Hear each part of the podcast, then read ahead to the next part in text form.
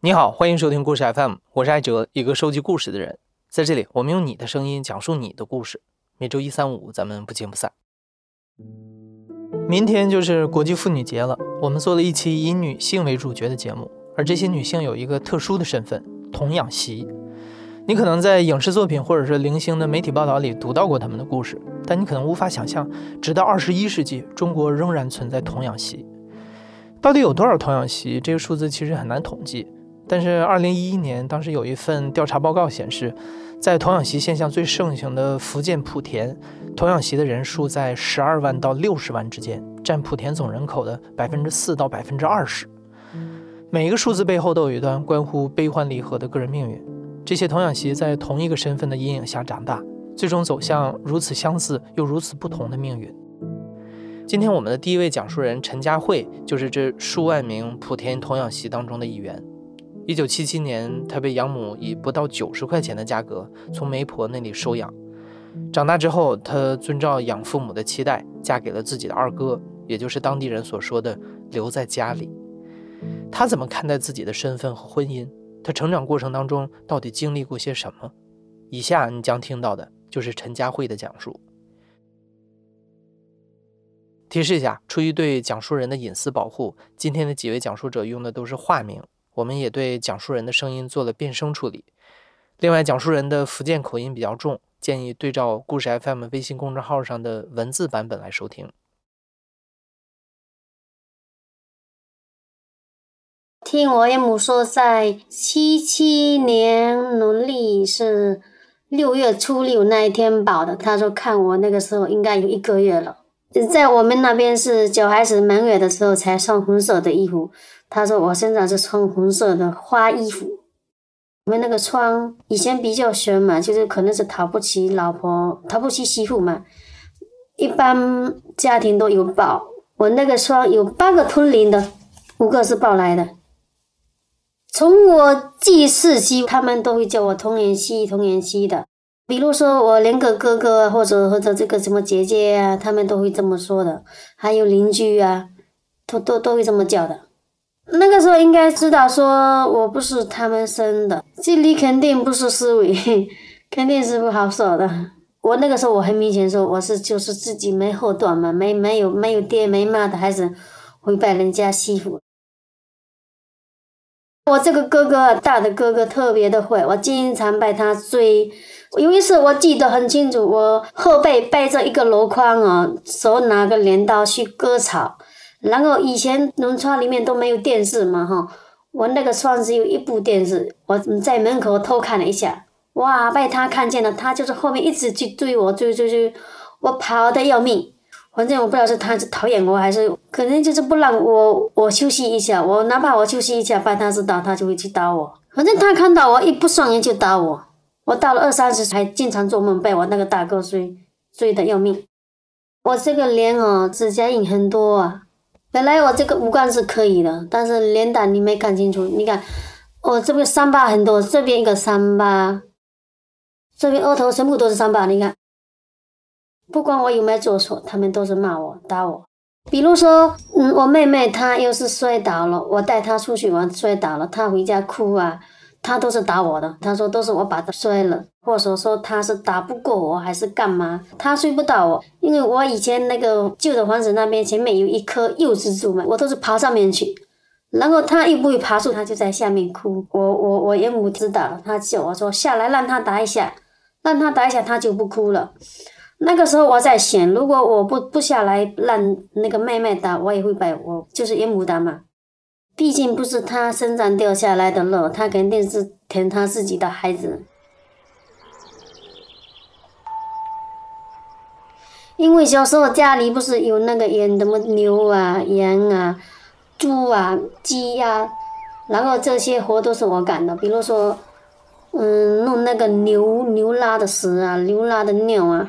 还有猪尿、猪屎都是我挑，挑到外面那个那个厕所里面去去倒，然后这个干鸡、干鸭那个菜都是我去到菜园里面掰菜，掰出来的时候砍得碎碎的，然后用那个锅灶嘛去煮，煮熟了我去拿起来去喂猪、喂羊、喂鸡、喂鸭。七八岁的时候就开始干活了。我从我记事起，我感觉我都一直在干，必须每天都要割那个三箩筐草嘛。在陈佳慧的记忆里，小的时候兄妹当中只有二哥对她好。那个时候村里人会开他们俩的玩笑。或许二哥很早就意识到他们俩长大之后可能会结婚。二哥从来不打陈佳慧。有一次陈佳慧和同学打架，二哥知道之后就跑去把那个同学打了一顿。不过这事儿后来被养母知道了，他把陈佳慧臭骂了一顿。他说，如果二哥打架有个什么三长两短，他就把陈佳慧拖去枪毙。养母的严厉和彪悍让陈佳慧从小就非常听话。十五岁那年，养母提出让陈佳慧辍学。陈佳慧很想继续读书，但她不敢违抗养母的命令，只能偷偷流泪。那是她第一次那么希望自己不是童养媳。我刚好书读到，呃，十五岁夏天我就没读了。我九岁才开始读书，二年级留级，四年级留级，然后就没有去读了。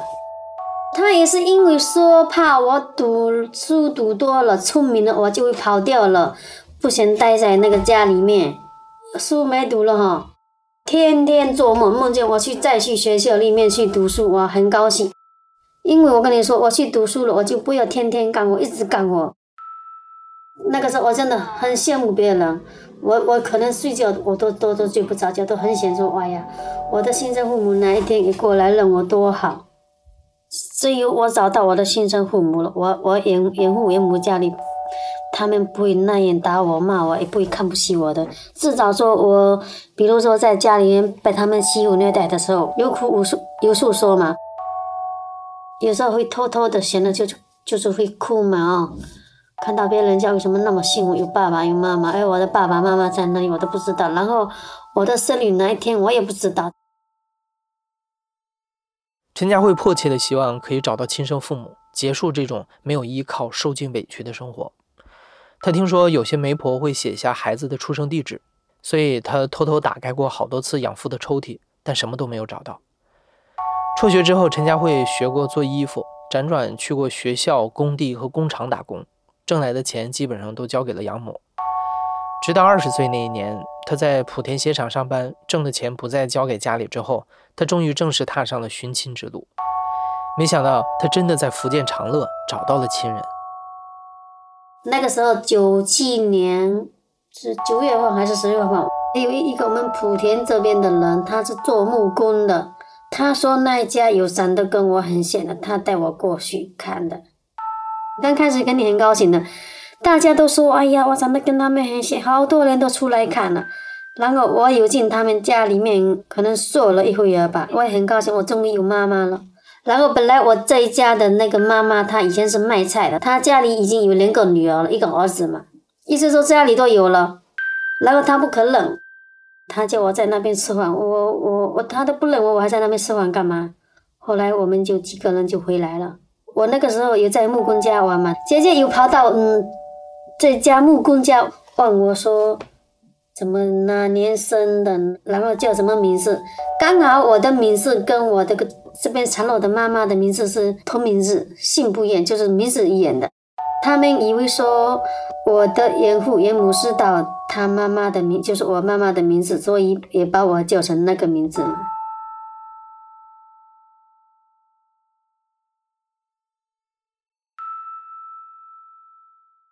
虽然名字的相似后来被证明只是一个巧合，但回到莆田一个星期之后，陈佳慧接到来自长乐的电话，爸爸妈妈愿意认她了。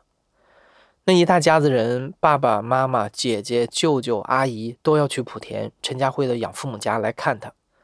对此，养父养母表现出了意料之外的热情，他们把家里打扫得非常干净，还准备了一桌丰盛的饭菜。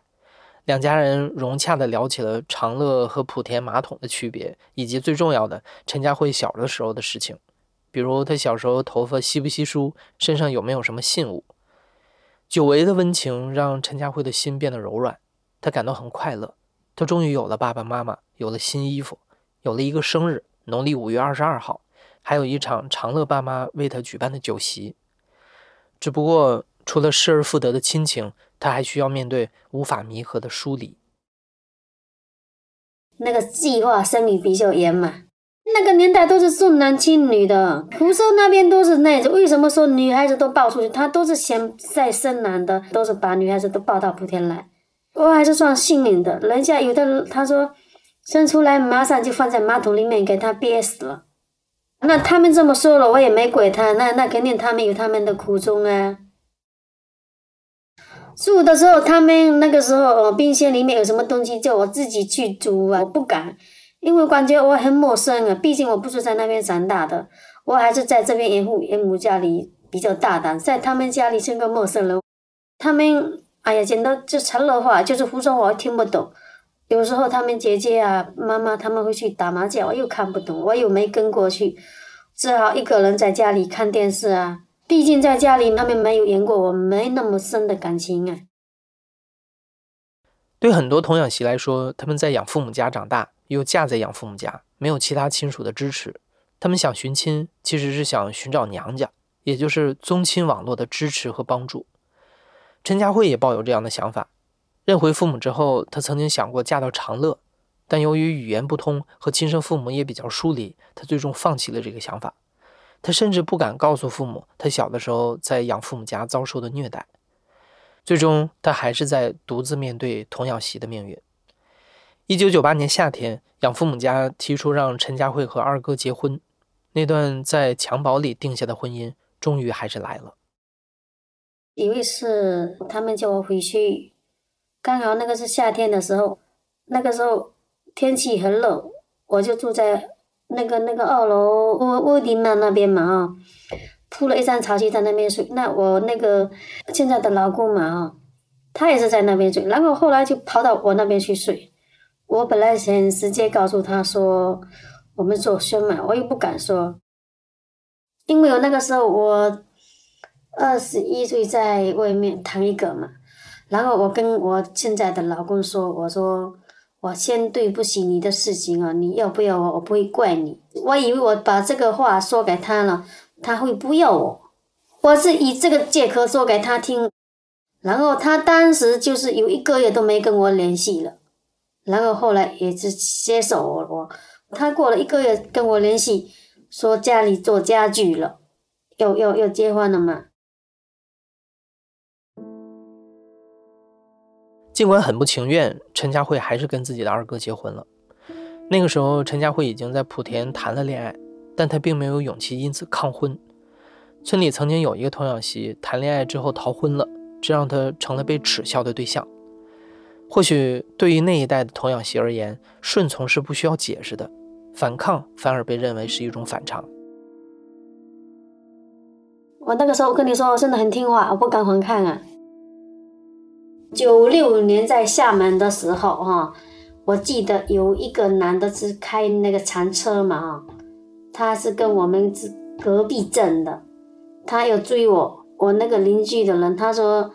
人家是留在家里，你敢去追他？那男的他说我还没结婚，他都有权利去追求的。但是那个时候我就很胆小，我是知道我是要留在家里的，我不敢在外面谈恋爱。我那个时候二哥也在厦门那边，我怕等下他知道了会生气。如果那个时候如果敢的话，我可可能跟那个谈了，我都我都会嫁出去的。如果我那个时候跟我这个莆田这个市这边谈恋爱的人。比我年龄小三岁，他要是那个时候有坚定说：“哎呀，你不要回去了，或者我我我会对你好，对你负责，干嘛干嘛的。”他有时候我可能也不会那个回去结婚的。我不是再过一个礼拜多，我跟他说我要在家里结婚了嘛哈，然后他那个时候他就去伤心了，他叫我说：“哦，不要回家。”我我那个时候感觉他哭了，已经来不及了，是不是？家具啊，什么都办好了，只有几天，我哪里敢说？我会被我岳母家里骂死掉了。同窗的一个女的，然后她不是要在家里结婚两次没结成嘛？跟我隔壁家的那个男跑了。然后我有听我老公跟我后面一个家也是同年期嘛啊，他们在我面前说，如果是他的，嗯，怎么？老婆要是这样跑了，就被他抓到，打断他的腿，挖他的眼睛啊！我听，当时听的都吓得吓死掉了。那个时候比较胆小，我不结婚了，他们家面子都没有了，是不是？我让我那个老公怎么做人？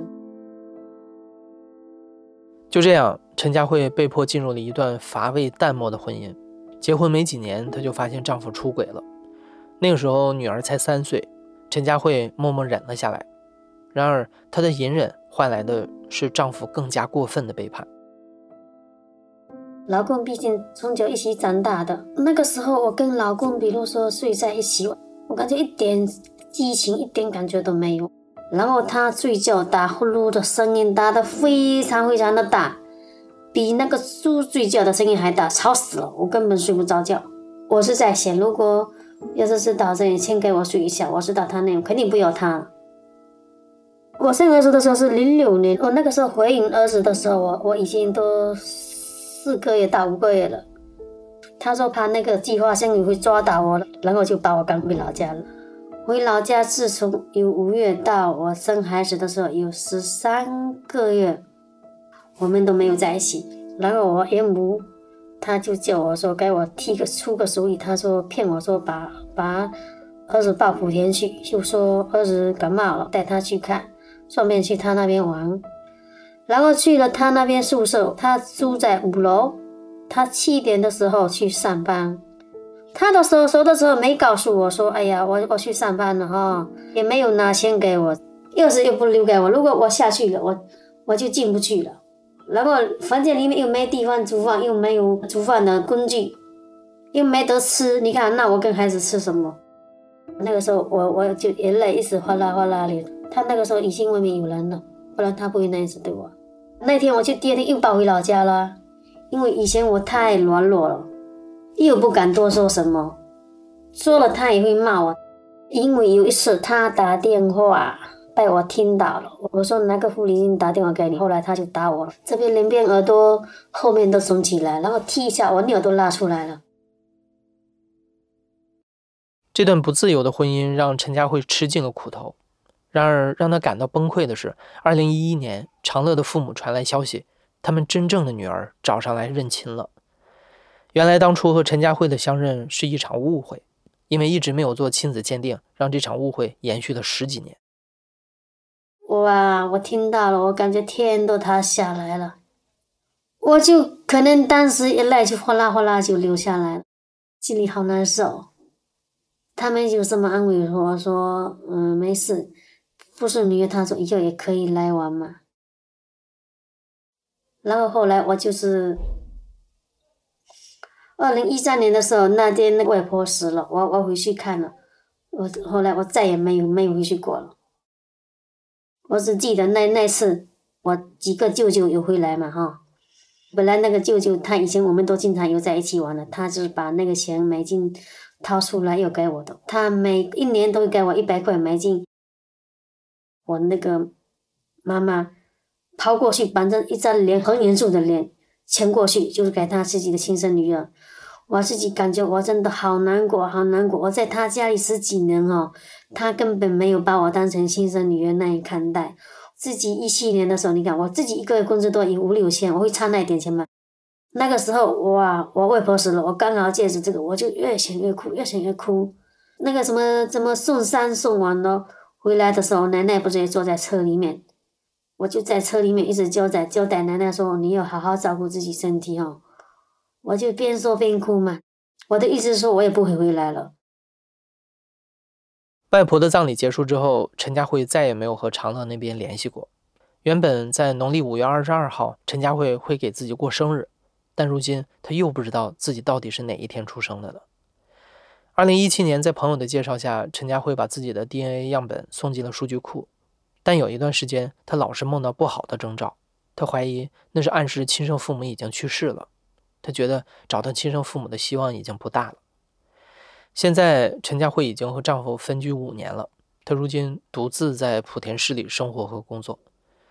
有的时候在街上看到有人一家四口手牵手的场景，陈佳慧会非常的羡慕，那是她向往和憧憬的家庭，也是她没有享受过的温情。他管他的，我管我的。比如说，两个孩子干嘛，我们有互相交流，其他我们电话里面都没什么话说，一两个月、三个月都不会打一个电话。孩子才两三岁的时候，我有想过离婚，但是我怕说，我生的孩子这么小，我岳母肯定叫叫孩子说，哎呀，你妈妈不要你了，那孩子肯定先醒了，因为我真的不要他了。你看我小时候都被他们那虐待，如果我我要是离婚了，我女儿会步我的后尘嘛？女儿在家里，他们会肯定会骂他没妈的孩子啊，怎么怎么，你妈妈跟别人跑了干嘛干嘛？所以说我是不离婚的。那孩子大了，我现在说离婚，他还是我儿子，他不肯，他哭啊。但是我看到他们哭，我就心就软了。我说算了，就是就是孩子现在还是幸福，孩子也是有出息。我说不定要我靠孩子嘛。因为他支持我的，他说他说他以前小时候以为说我是在保护他，他说他现在长大了，他不这么认为的。然后他还说，如果他是他这样的跟我这样的经历，他说他宁愿离婚。他说他不要孩子，那我现在心里感觉有点不是滋味。我说把孩子养大了，既然说，嗯，他没这么想。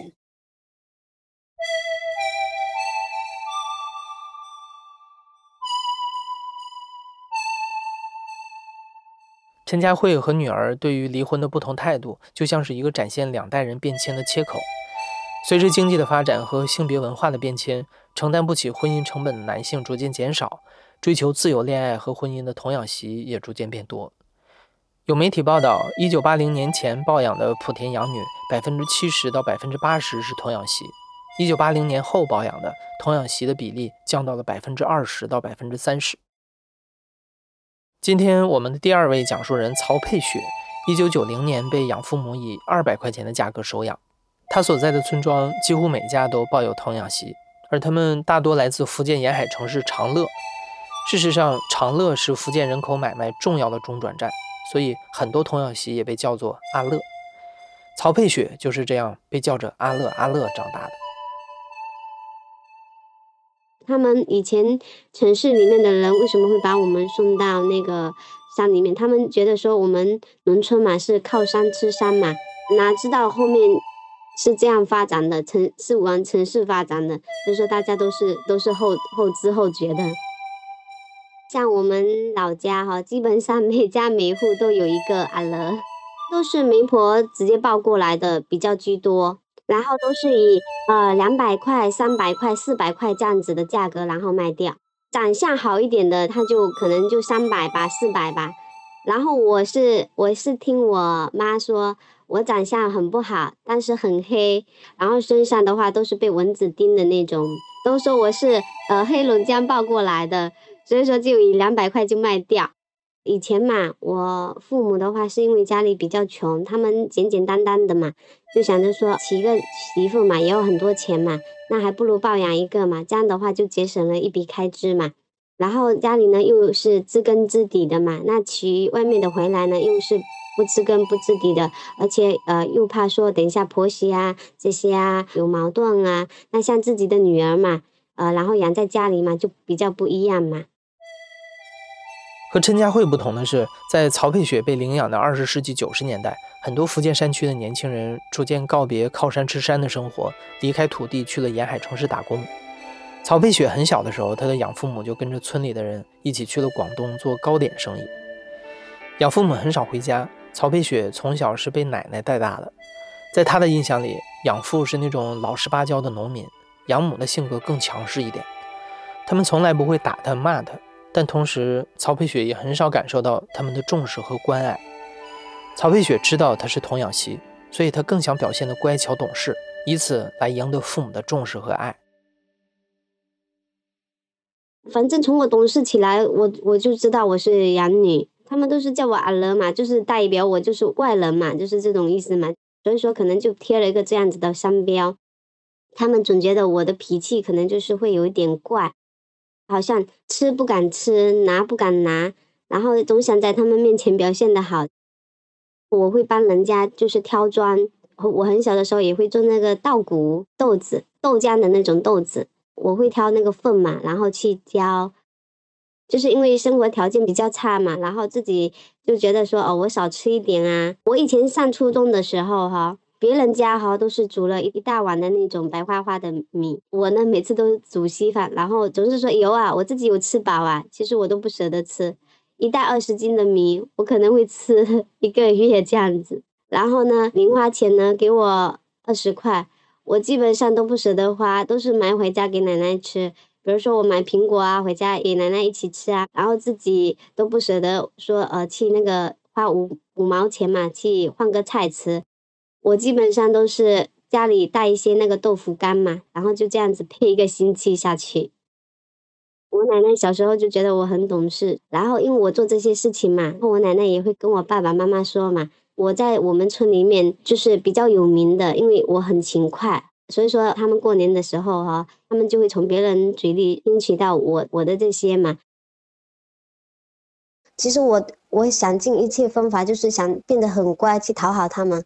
可是我我感觉他们从来都不重视我。虽然说你们没打我，没骂我，但是你们从来都不重视我。我的感受，我从来都没有在他们身上撒过娇啊，这样子啊，哦，亲亲切切的啊，爸爸妈妈。我感觉跟他们撒娇很怪。那但是我心里也有渴望过，在我妈妈有一年在东莞嘛，我也去东莞嘛，就是看到我妈妈抱着我妹妹上世上只有妈妈好的那个画面，深深的印入到我的心里。因为妹妹是后面才生的嘛，对这个妹妹也是比较格外的疼爱啦。我妹妹反而有跟我老爸老妈生活在一起，所以说他们有感情嘛，所以说一颦一笑。就会入父母的心嘛。我对他们当时的感情是一点一点都没有感受到那种母爱跟父爱的那种感觉。养父母关爱的缺失成了曹佩雪成长当中的隐痛，最终这些痛在她十八岁那年爆发了出来。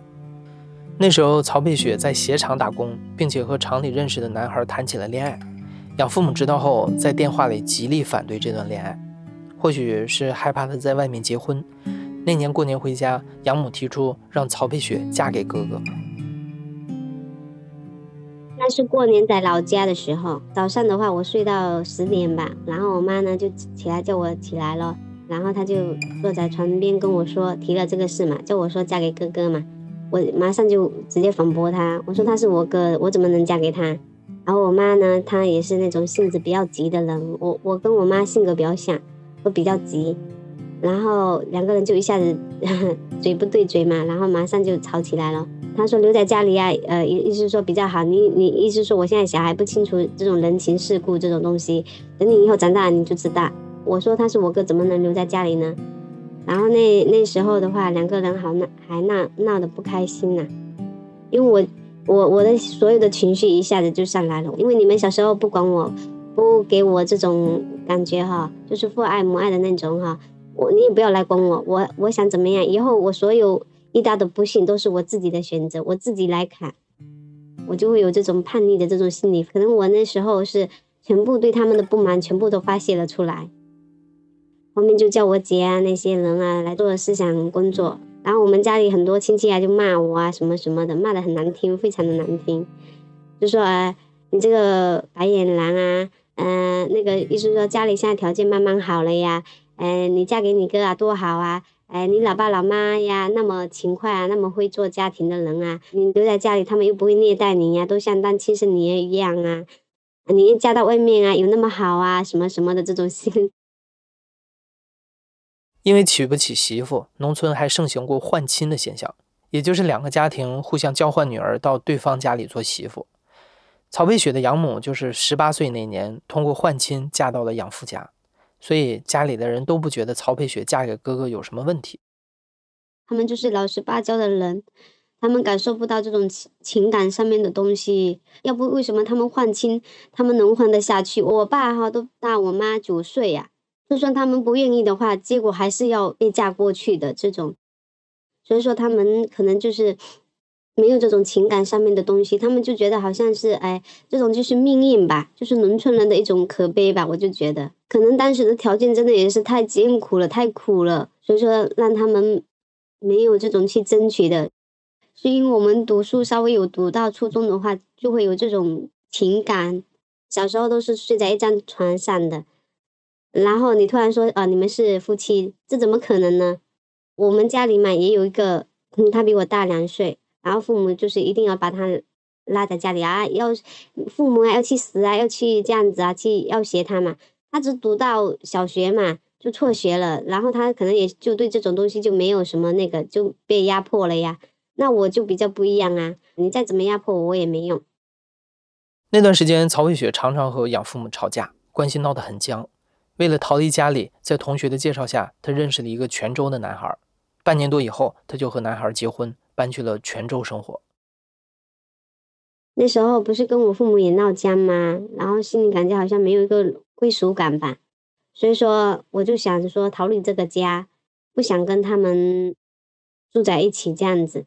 然后我老公又对我很好，这就是我的缺陷，因为我小时候自己过得比较苦，然后我就对男的就会有一稍微一些要求，就是感觉说他一定要对我好，然后呢，我宁愿找一个他爱我的，也比我也比我我爱他的好。然后我老公也是把我当宝。像还没在一起的时候，感受他就是，呃，嘘寒问暖啊这些啊，然后他也能把他家里的所有的情况跟我讲啊，什么情况啊，怎么样，就是毫无保留的说，感觉他比较有担当。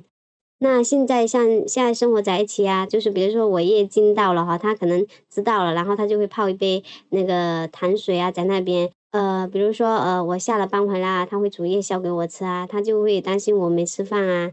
所以说，这种心理上的温暖嘛，特别的能感受到嘛。如今，曹佩雪有一个爱她的老公，一双儿女，她感到很幸福。刚结婚的那几年，她和养父母很少来往。不过这些年，养父母家里的经济条件越来越好，娶媳妇早就不成问题了。前几年，曹佩雪的哥哥也结婚了。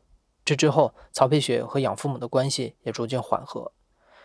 但在幸福的生活之下，曹培雪的内心始终有一种巨大的缺失感。他不知道自己到底为什么被遗弃，也无法挽回童年时代缺失的爱。他把这些缺失都补偿在自己的孩子身上。平时的话，因为我更能体会到这种缺失的爱，所以说我就会对他们更加的爱护他们呀。我都带女儿出去玩啊、逛啊，一起拍拍照啊，这种啊。就是我在坐月子的时候出月子嘛，给他拍那个纪念啊，我就会留留住这些最美好的东西嘛，然后让他看说啊，你看一下小时候你是怎么样的呀？你看你妈妈呃怀孕怀的时候你大肚子，你看你妈妈是怎么样的呀？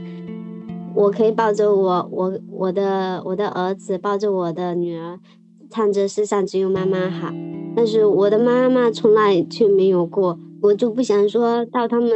童年的时候缺失这些本身他们应应得的这些东西，我的儿子女儿都要在我身边，我因为我要陪伴着他们的一点一滴，我要我要感受那种爱，因为我也需要，他们也需要。曹佩雪感受到的这种缺失，可能是所有童养媳内心无法弥合的缝隙。莆田数十万的童养媳，有的还被困在不幸福的婚姻里。有的则在寻亲的路上颠簸，迫切地寻找自己的来处。童年戏，我跟你说，我们家里都那边留在家里都感情都不好，就觉得有时候比较孤独。可能已经错过了吧。呃常常会觉得自己很多。以前那个年代都是重男轻女的那种爱，说实话是找不回来的。人家有的他说生出来马上就放在马桶里面给他憋死了。如果杀人不犯法，我见面就给他一刀，怎么不恨？如果有下辈子，我们千万不能做童养媳。